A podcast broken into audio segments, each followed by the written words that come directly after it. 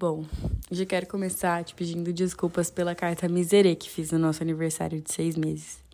Enfim, aqui quero deixar claro mais uma vez como sou grata por todas as nossas vivências e experiências da vida e que nos fizeram chegar onde estamos, juntos. Desde o dia que te conheci, sabia que havia algo diferente entre a gente, mesmo que viesse só de mim. Antes mesmo de ficarmos pela primeira vez, eu sabia que era para ser. Não é à toa que não abri mão de nós por tanto tempo. Quantas vezes me pegava pensando no nosso primeiro beijo, de como poderia ser a nossa vida juntos. Sim, isso antes da gente ficar. E logo me colocava no meu lugar, de amiga. Foram dias incontáveis, ansiedade a mil, para que esse dia chegasse logo, e frustrações gigantes por não acontecer no tempo que eu gostaria. Mas, como sempre, os planos de Deus não falham nunca. Por noites e noites, eu pedia para que ele clareasse os meus pensamentos e que, se fosse para ser, ele colocasse você logo na minha vida. E foi, no tempo dele, do jeito dele.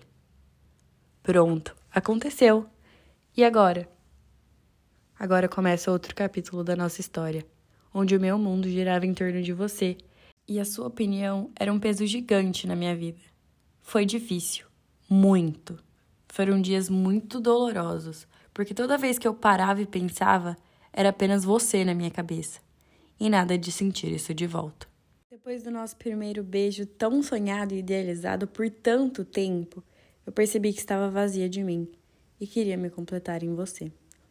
Pouco tempo depois, que para mim pareciam meses, nossa relação começou a ficar mais intensa. Porém, chegou o tão temido carnaval. Consigo sentir até hoje o arrepio quando eu li a sua mensagem falando que queria conversar comigo. Na minha cabeça era: será que ele vai querer ficar comigo?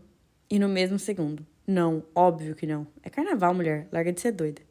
E naquela mesa do japidinho de madrugada, senti meu coração esfriar como nunca esfriou. Foi muito ruim, mas mantive uma postura que nem eu mesma sabia que conseguiria. E a vida seguiu, né?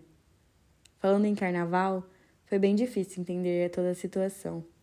E com certeza, o dia mais feliz foi quando você me convidou para dormir no seu quarto. Ah, se você pudesse sentir o que eu senti naquele momento. Mas pulando vários momentos de nós, quero chegar onde tudo começou, para valer, na pandemia. Eram dias ao seu lado, eram 24 horas de conversa no WhatsApp quando não estávamos juntos, ovo de Páscoa e risadas sem fim a intimidade crescendo e o meu sentimento também. Que delícia ter vivido tudo isso com você, mas como sempre, nada é do nosso tempo. E dá-lhe apertos no coração e choradeiras inacabáveis, sem saber por que caralhos você não queria estar comigo. Para mim sempre foi óbvio que era para ser nossa história e por isso não me deixava sair. Sério, nossa história é tão bonita, né? Sorte que nem acabou por aí. E se Deus quiser, não vai acabar nunca. Dia 5 de novembro de 2020. Que dia! No tempo de Deus, do jeito que ele queria que fosse. Os dois maduros, bem resolvidos com suas prioridades e bem consigo mesmo. E a partir desse dia, é impossível colocar em palavras tudo o que passamos. Os momentos lindos da nossa primeira viagem e todas as risadas que tiramos um do outro.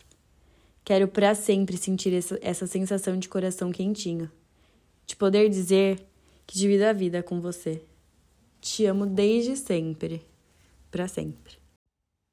Feliz Dia dos Namorados. Com amor, da sua Dona Menina.